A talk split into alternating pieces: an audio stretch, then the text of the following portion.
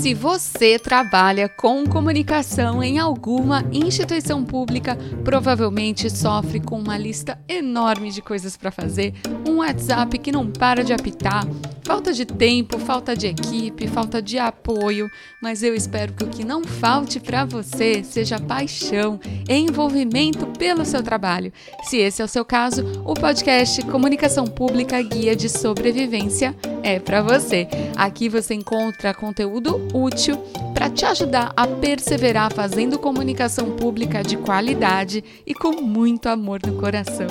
Eu sou a Aline Castro, sou servidora pública e jornalista. Costumo compartilhar um pouquinho da minha rotina e também algumas dicas de comunicação lá pelo meu Instagram, arroba Aline Castro Comunica. Você também pode seguir a Associação Brasileira de Comunicação Pública no arroba ABC Pública. Vamos direto para o assunto de hoje, gente?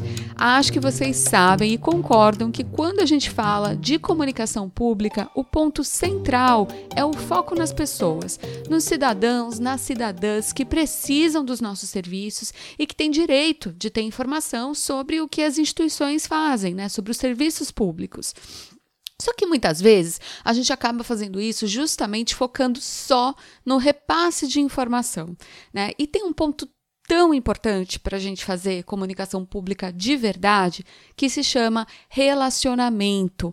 E aí, gente, não é só atender bem quem nos procura, mas é ir além, é acompanhar a jornada dessa pessoa, conhecer melhor quem são essas pessoas que utilizam nossos serviços, uh, adentrar as necessidades delas com mais profundidade, analisar também as portas de entrada das nossas instituições, né? os pontos de contato das pessoas com os nossos serviços. Enfim, hoje a gente vai falar sobre tudo isso com dois convidados muito especiais. Quem começa aqui com a gente é o Ramon Silva Leite, ele é professor do programa de pós-graduação em administração da PUC Minas, além de ser autor de vários artigos em livros, em revistas e muito mais.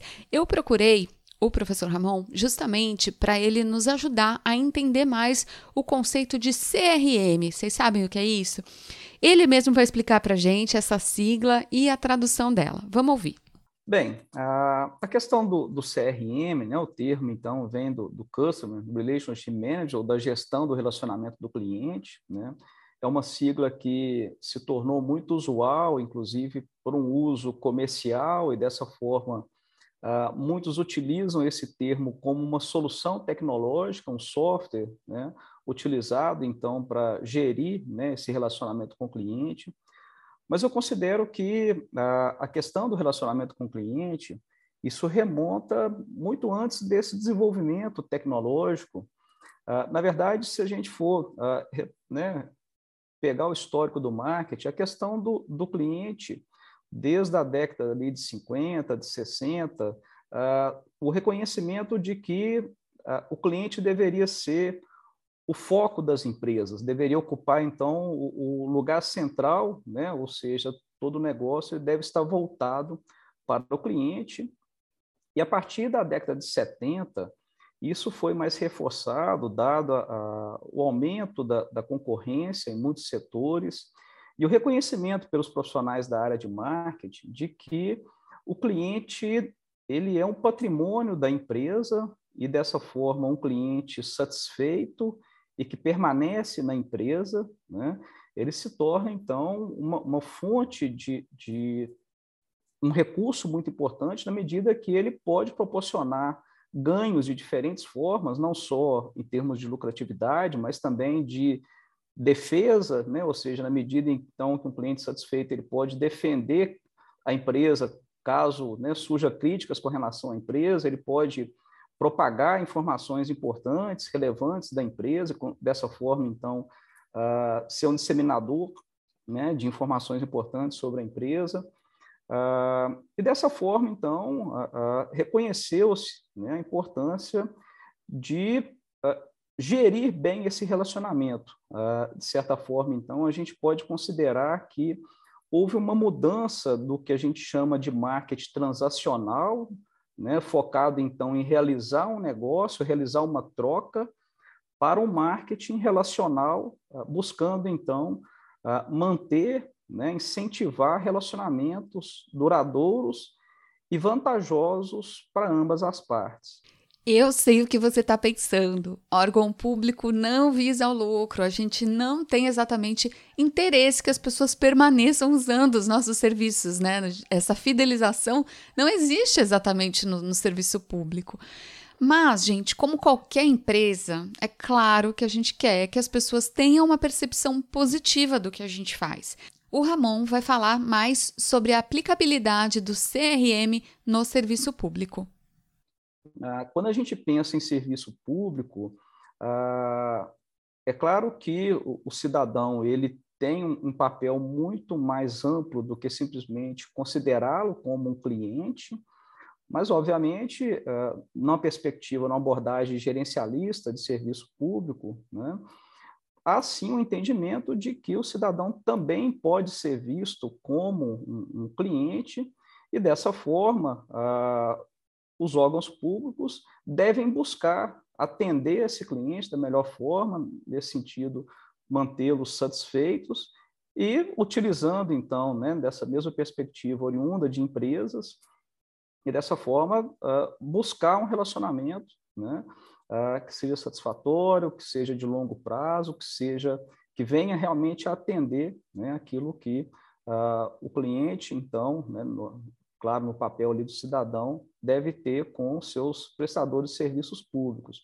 E dessa forma, cunhou-se ah, o chamado Citizen Relationship Management, né? então, a gestão do relacionamento com o cliente. Então, atualmente, quando a gente pensa em serviço público, ah, esse termo hoje já é bastante disseminado. Uma dúvida que eu tinha, que o Ramon até comentou no início aqui do episódio, é se CRM envolve necessariamente um software, uma tecnologia, uma plataforma para fazer essa, esse gerenciamento. Ele vai explicar melhor. É, aliás, essa é uma confusão, é, de certa forma, né, é, muito observada, quando se entende que a gestão do relacionamento com o cliente se resume a, a essa tecnologia, a esse software. Né? De fato, é uma solução que é comercializada. No entanto, eu entendo que uh, o, a gestão do relacionamento com o cliente, ela não necessariamente se baseia em um software. É claro que hoje em dia a tecnologia tem um papel extremamente importante no nosso dia a dia, uma ferramenta essencial, e dessa forma, as tecnologias podem sim né, uh, serem utilizadas para essa tarefa né, para essa, uh, essa gestão mais adequada. Mas eu gosto de, de considerar que, se a gente for remontar né, aqueles pequenos negócios familiares, de pequeno porte, aonde o empresário conhecia bem seus clientes, conhecia seus hábitos, conhecia suas preferências, dali de anos de convivência, atendendo sua clientela, e dessa forma o CRM era o empresário, era ele que conhecia bem seus clientes, conhecia suas preferências, quando os clientes visitavam a empresa, o que, que eles gostavam, como eles gostavam de ser tratados. Dessa forma, o empresário, inclusive, poderia fazer uh, concessões, por exemplo, às vezes algum cliente que às vezes não tinha crédito naquele momento, não tinha condições de pagar, e o empresário fazia concessões porque sabia do seu histórico, aquilo simplesmente na cabeça do, do empresário, né? Uh, daquele comerciante ali. E, na verdade, a gente observa ainda muitos negócios né? É, que ainda funcionam dessa forma, ou seja, uma relação muito estreita entre o cliente e o, os gestores, os funcionários, os empresários. Um conhece muito bem o outro, né? Os clientes conhecem seus prestadores de serviço e também os gestores, né? Quem está prestando aquele serviço conhece bem o seu cliente. A gente pode observar isso, por exemplo, um salão de beleza, né? Que ali a, né, a prestadora de serviço, a empresária ali conhece bem sua clientela e trata cada cliente da forma como ele gosta, sabe suas preferências, seus hábitos. Mas, obviamente, as empresas, as organizações cresceram, ampliaram, então a, a complexidade hoje é muito maior e, dessa forma, grandes organizações não dá para basearem só né, na, na, nas informações que estão na cabeça dos seus funcionários, dos seus gestores. E, dessa forma, a tecnologia veio para justamente uh, armazenar, tratar né, essas informações à medida, então, que o CRM busca armazenar todos os pontos de contato do cliente. Ou seja, se o cliente solicitou por exemplo, um orçamento, se o cliente manifestou interesse em determinado produto, se o cliente enviou alguma dúvida, fez alguma reclamação, se o pagamento dele está em dia, se ele uh, alegou que o problema deu defeito, que o produto deu defeito. Todos esses pontos de contato são informações importantes que vai construindo o histórico do, do cliente ao longo do tempo. E dessa forma você vai compreendendo melhor né, cada cliente, os seus hábitos, suas preferências. Tendo essas informações, a tendência é que a organização consiga atender melhor a esse cliente, a satisfazer a esse cliente.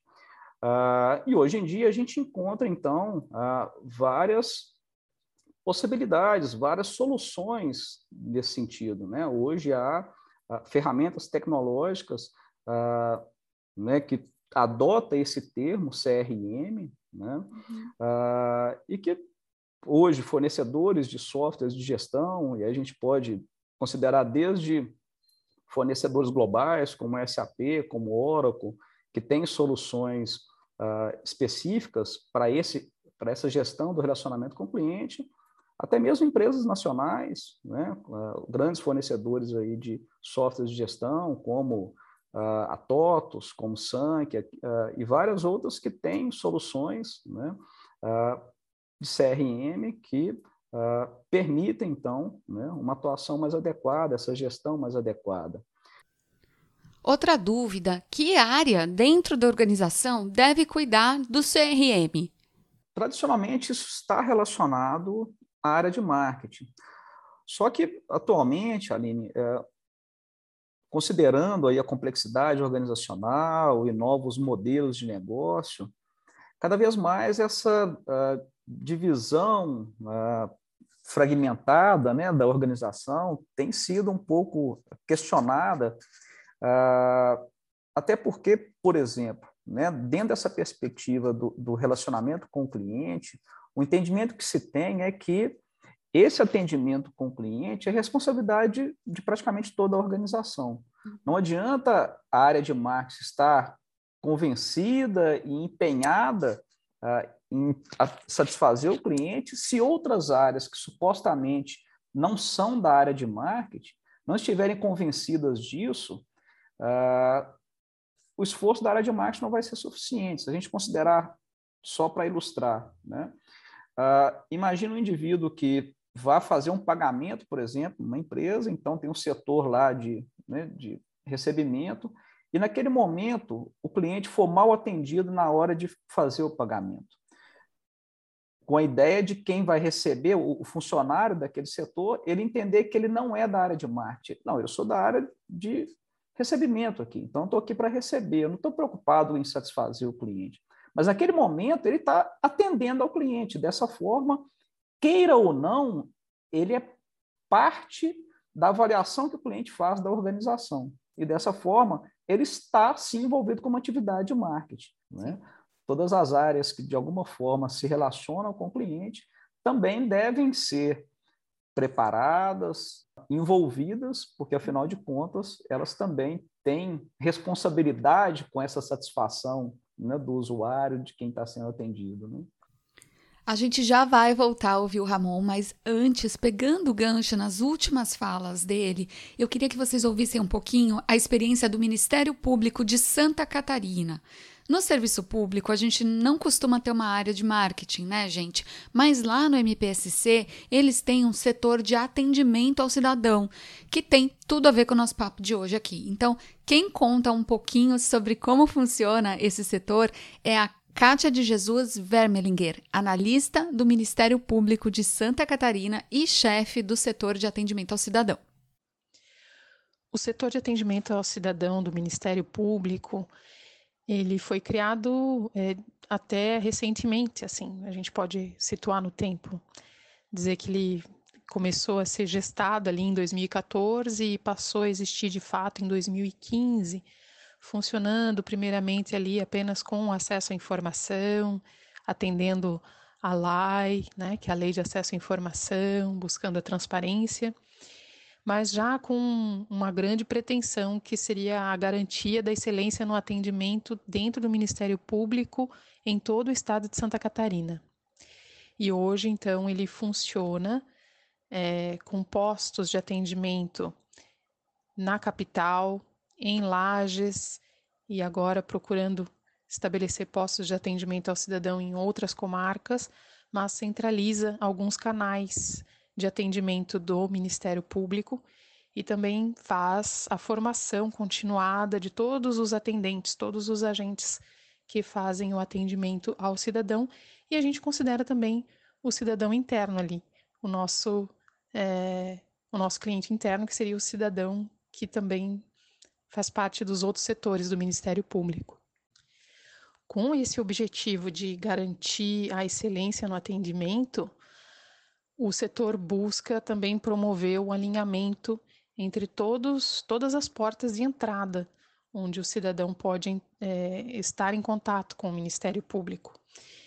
E, e, a gente chama isso de harmonização do atendimento. Quer dizer que se o cidadão procura o Ministério Público lá em Jaraguá do Sul, ele vai ter a expectativa de receber o mesmo atendimento que ele tem na capital, aqui em Florianópolis.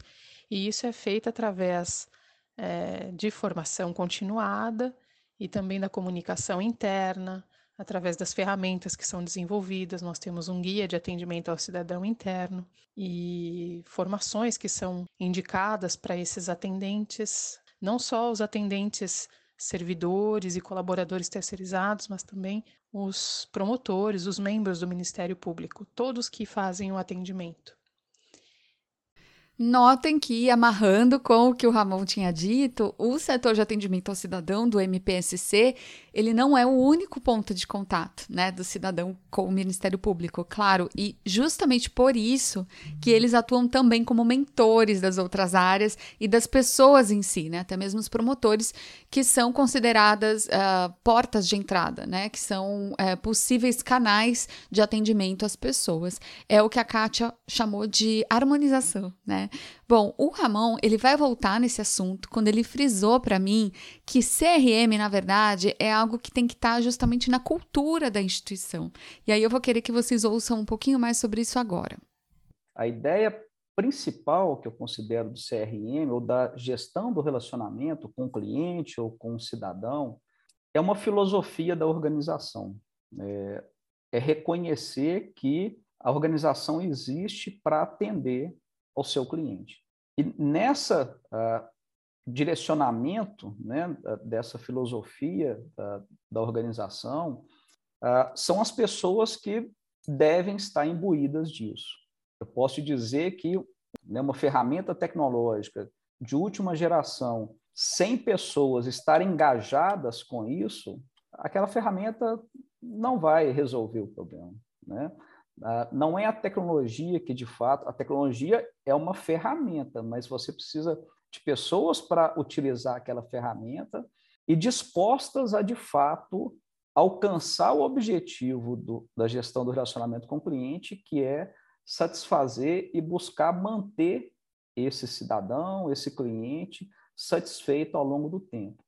Então, considero que é a filosofia da organização que deve, de fato, estar voltada, ou seja, as pessoas envolvidas, né, principalmente aquelas que estão na linha de frente, ou seja, aquelas que, de fato, têm uma interação, têm um contato direto com o cliente, com o cidadão, essas pessoas precisam realmente estarem conscientes da importância de um bom atendimento, do serviço prestado de forma adequada de saber ouvir o seu cliente, o seu cidadão e uhum. prestar um serviço de qualidade. Uma coisa que eu aposto que está passando aí na sua cabecinha de comunicador é como é que ficam as redes sociais nessa história, hein? Porque é inegável que pelas redes sociais a gente acaba prestando um tipo de atendimento, né? Hoje o nosso Instagram, Twitter, Facebook, enfim, são pontos de contato muito importantes e a maioria das pessoas até prefere usar canais assim do que o próprio site, do que o próprio e-mail, enfim. Aí a gente vai ouvir o que o Ramon disse sobre isso e já vamos emendar também com a explicação da Kátia sobre como ela faz esse trabalho lá no MPSC. Uh, junto à questão da tecnologia, a gente, como eu disse, a ideia é que a empresa monitore todos os pontos de contato né, da, da, com o cliente, todas as manifestações feitas com o cliente.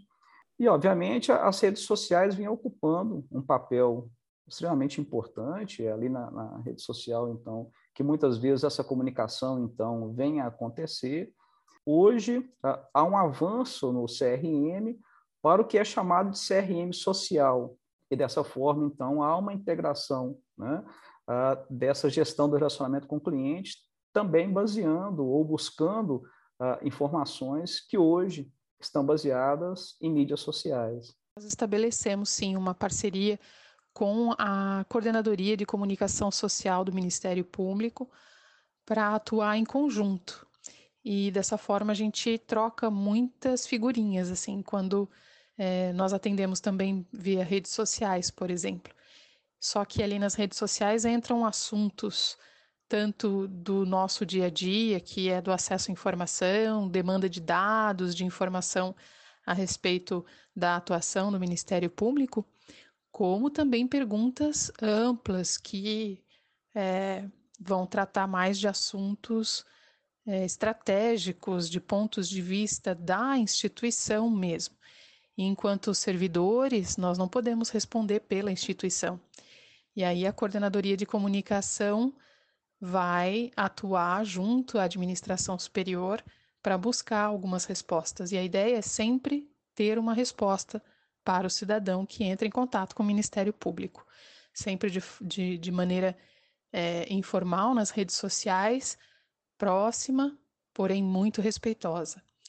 E assim também com os e-mails, com, a, com o, o né, a Catarina, que tem na página do Ministério Público, sempre buscando essa cordialidade, essa proximidade e o respeito com o cidadão que busca as informações ali no Ministério Público. Caso vocês tenham ficado com a mesma dúvida que eu, eu perguntei para a Kátia em seguida como é feita essa parceria na prática, né? Ela me explicou que eles compartilham as senhas das redes sociais para que as duas áreas, comunicação e setor de atendimento ao cidadão, possam atuar juntos nessa interação com os cidadãos, conforme ela explicou no áudio dela. Bom, talvez você aí esteja pensando, não tenho um setor de atendimento, é, não tenho nem previsão de ter isso aqui na minha instituição, mas eu quero começar a aprimorar o jeito com que eu me relaciono com as pessoas que me procuram. Então, como é que eu posso começar? Eu fiz essa mesma pergunta para o Ramon sobre como eu poderia começar isso no tribunal onde eu atuo. A resposta dele a gente pode usar para qualquer tipo de instituição, claro. Vamos ouvir. Eu acho que uh, a primeira questão vale uma reflexão da, né, do tribunal sobre, uh, entre aspas, quais produtos uh, o tribunal entrega para os seus usuários, ou seja, quais são de fato, os serviços que são prestados. E aí, uma questão que é fundamental, e isso serve para qualquer tipo de organização, é entender o cliente, é entender o que, que o cliente espera daquele produto. Uh, né? um, um, erro comum é são os gestores considerarem que eles sabem o que, que é melhor para o cliente sem ouvir o cliente. Na verdade, o fundamental é você ir até o cliente e falar: bom, eu tenho essa entrega para você. O que, que você espera aqui? Né? Quais são suas expectativas? E dessa forma, ouvindo o cliente, a organização refletir sobre como então ela pode atender melhor ao seu cliente. Começa então quais são os produtos que são entregues né, para uh, o cliente e ouvir do cliente se aquele produto que está sendo entregue de fato atende às expectativas ou o que, que o cliente gostaria de receber com relação àquele produto. Uma empresa oferece um produto ao mercado. Uma universidade também oferece um produto ao mercado, um museu também oferece um produto ao mercado, uma força policial também oferece um produto ao mercado. Todas as organizações oferecem algo, uma creche oferece um produto ao mercado, ou seja, ela tem uma razão de ser. Ela, ela existe para oferecer algo, ela, ela não, não existe para si própria, ela existe para atender a algo lá fora. Então, esse ente externo espera algo daquela organização. Isso que esse ente espera da organização, afinal de contas, é o produto que é entregue, e para uma boa prestação dessa desse serviço ou da entrega desse produto, é fundamental que se entenda o que, que esse ente externo que recebe esse serviço, afinal de contas, o que, que ele espera. Normalmente, as organizações não estão muito dispostas a, a ouvir o, o seu cliente, o seu cidadão. As organizações se acostumaram muito a falar para o seu público, mas agora elas estão tendo que também não só falar, mas também ouvir o seu cliente. E esse cliente tem muito a contribuir. Né? A, a, geralmente, como eu disse, ele quer ajudar, na verdade, mas para isso a organização precisa estar aberta a ouvir o seu cliente também. Né? Eu acho que essa é uma dica que é um ponto de partida aí para uma mudança né? Uh, dessa filosofia de reconhecer essa importância né? daquele que vai receber os serviços, os produtos fornecidos pela organização. Gente, eu não tenho a menor dúvida de que a escuta verdadeira, ela transforma, né? Ela ajuda muito a melhorar os serviços que a nossa organização presta e ela vai além, né? Eu acho que um trabalho eficaz de ouvir, de atender as pessoas que procuram a nossa instituição, gera ganho de tempo, ganho de produtividade. A Kátia vai comentar isso a seguir para gente. E, claro, que eu nem preciso dizer que pode transformar também a vida das pessoas que nos procuram, né?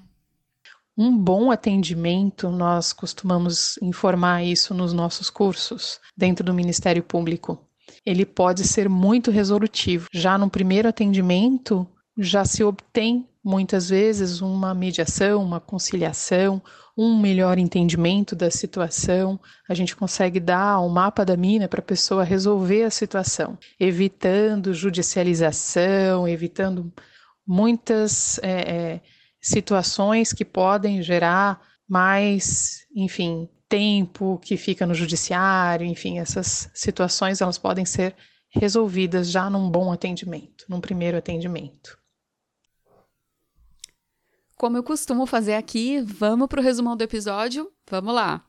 Um bom serviço de comunicação pública é muito mais do que informar as pessoas, é saber se relacionar com quem procura as nossas instituições e fazer isso nos diferentes pontos de contato que o nosso órgão mantém com a sociedade a gestão desses canais e dos modelos de atendimento, a gente dá o nome de CRM, sigla em inglês para Customer Relationship Management. E isso não é coisa exclusiva da iniciativa privada, gente. Afinal, a gente quer que as nossas organizações sejam efetivas naquilo a que elas se propõem, né? É, ou seja, entreguem o melhor produto possível aos clientes. Então, no nosso caso, entregar o melhor serviço possível aos contribuintes. CRM não é necessariamente um software. Há tecnologias no mercado, sim, que ajudam a, organizar esses pontos de contato, mas mais importante do que qualquer ferramenta tecnológica é a filosofia a consciência organizacional de que o atendimento ao público é uma atividade que tem que ser priorizada e que pode ajudar a organização a alcançar a sua visão de futuro. Para tanto, ter uma área na organização que atue como instrutora e que faça um alinhamento com todo mundo que conversa diretamente com, com as pessoas, com os clientes, é algo muito bacana. Se você tiver a sorte de ter algo assim na sua instituição, é bem importante que o atendimento prestado nas redes sociais também seja integrado e coerente com todo o resto. A gestão do relacionamento passa também por uma análise mais profunda dos hábitos, das preferências desses chamados clientes. Né? Com esses dados, a gente pode ter muito mais efetividade nas nossas estratégias de comunicação, inclusive. A escuta, é claro, é uma ação fundamental quando a gente fala em CRM. Em geral, pessoal, quem procura os nossos órgãos, né, é, está nos dando um presente valioso e a gente pode desembrulhar esse presente com carinho, né, fazer o melhor uso dele possível. Gente, eu espero de verdade que cada vez mais o nosso trabalho de comunicação se confunda com essa parte de atendimento e de relacionamento e que um dia lá na frente, né, a gente olhe para trás e fale: "Poxa, como que eu só me preocupava em transmitir informação", né? Se você tem alguma experiência nesse sentido, eu vou gostar muito de saber. Me manda seu feedback lá pelo Instagram, arroba Comunica. Eu queria agradecer muito todas e todos que me ouviram até aqui, que me acompanham, que me mandam mensagens de incentivo lá pelo Instagram. Valorizo demais, gente. Obrigada de coração. E claro, queria agradecer também aos entrevistados desse episódio, o professor Ramon.